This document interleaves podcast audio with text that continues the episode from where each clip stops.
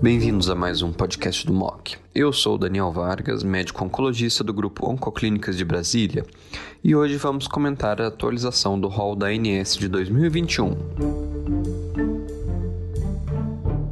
A Agência Nacional de Saúde Suplementar é o órgão responsável por estabelecer os procedimentos considerados indispensáveis para o diagnóstico, tratamento e acompanhamento de doenças e eventos em saúde com cobertura obrigatória pelos planos de saúde contratados a partir de 1999, através da elaboração do rol de procedimentos e eventos em saúde. Este rol é habitualmente atualizado em intervalos de dois anos, a partir de propostas de atualização apresentadas tanto por pessoas físicas como por pessoas jurídicas. A mais recente atualização foi aprovada em fevereiro de 2021 pela diretoria colegiada da ANS e entrou em vigor no dia 1 de abril de 2021. É interessante destacar que a Sociedade Brasileira de Oncologia Clínica participou ativamente do rol, tanto através da apresentação de propostas de atualização, quanto contribuindo e endossando submissões de entidades parceiras. Ao todo, foram incorporados 69 novas coberturas, sendo 50 relativas a medicamentos e 19 relativas a procedimentos como exames, terapias e cirurgias. No cenário da oncologia, 19 antineoplásicos orais foram acrescentados ao rol, contemplando 28 indicações de tratamento para diferentes neoplasias. No tratamento do câncer de mama, os inibidores de ciclinas abemaciclib, palbociclib e ribociclib foram incorporados em tratamento combinado ao inibidor de aromatase ou fulvestranto como tratamento de primeira linha da doença metastática ou após progressão à terapia hormonal isolada. No tratamento do câncer do pulmão, foram incorporados a lectinib para o tratamento da doença avançada ALK positiva, osimertinib para o tratamento de primeira linha nos tumores com mutação de EGFR e nintedanib, combinado a docetaxel para o tratamento da doença avançada após progressão à quimioterapia baseada em platina.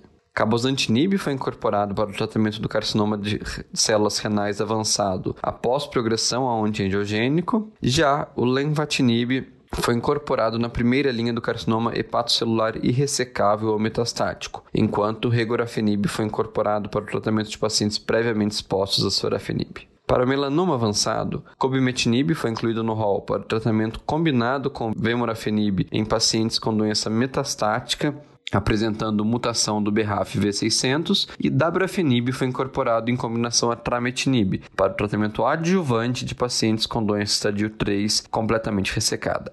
A palutamida e enzalutamida foram incorporadas para o tratamento do câncer de próstata não metastático resistente à castração. Para o mieloma múltiplo, isaxomib foi incorporado em combinação a lenalidomida, dexametasona para tratamento de pacientes previamente expostos a pelo menos um tratamento anterior. E lenalidomida foi incluída no rol em três diferentes cenários: combinada a dexametasona em pacientes previamente expostos a pelo menos um esquema prévio, em monoterapia como tratamento de manutenção após transplante de medula e combinado a dexametasona ou a melfalano e prednisona ou em combinação a bortezomib e dexametasona. Todos os três regimes indicados para pacientes que não receberam tratamento prévio e não elegíveis a transplante de medula. Lenalidomida também foi incorporado para tratamento da síndrome mielodisplásica em pacientes de risco baixo ou intermediário. Ibrutinib foi incluído no rol para o tratamento do linfoma de células do manto em pacientes que receberam rituximab previamente e também para o tratamento de pacientes com leucemia linfocítica linfocítica crônica e linfoma linfocítico de pequenas células. Venetoclax foi incorporado ao rol para o tratamento da leucemia linfocítica crônica em combinação a rituximab em pacientes previamente expostos a pelo menos uma linha de tratamento e também em combinação ao agente hipometilante ou citarabina em baixa dose para o tratamento da leucemia mieloide aguda em pacientes recém-diagnosticados não elegíveis a tratamento intenso. Midostaurina foi incorporada em combinação à quimioterapia para o tratamento de primeira linha da leucemia mieloide aguda em pacientes com mutação de FL3. Nilotinib foi incorporado para o tratamento do leucemia mieloide crônica cromossomo Filadélfia positivo em fase crônica recém-diagnosticada de alto risco. Também merece destaque a alteração do texto sobre a cobertura de terapia para dor, que agora torna obrigatória a cobertura de analgésicos opiáceos e derivados para pacientes com dor relacionada à patologia oncológica ou ao seu tratamento. Previamente, o texto considerava obrigatória apenas a cobertura para dor relacionada ao uso de antineoplásico que possuía esse efeito adverso previsto em bula. Estes foram os principais destaques na área da oncologia da atualização do rol da ANS. Eu convido todos vocês a seguir o MOC nos agregadores de podcasts como Spotify, Apple e Google para receber notificações sobre novos conteúdos.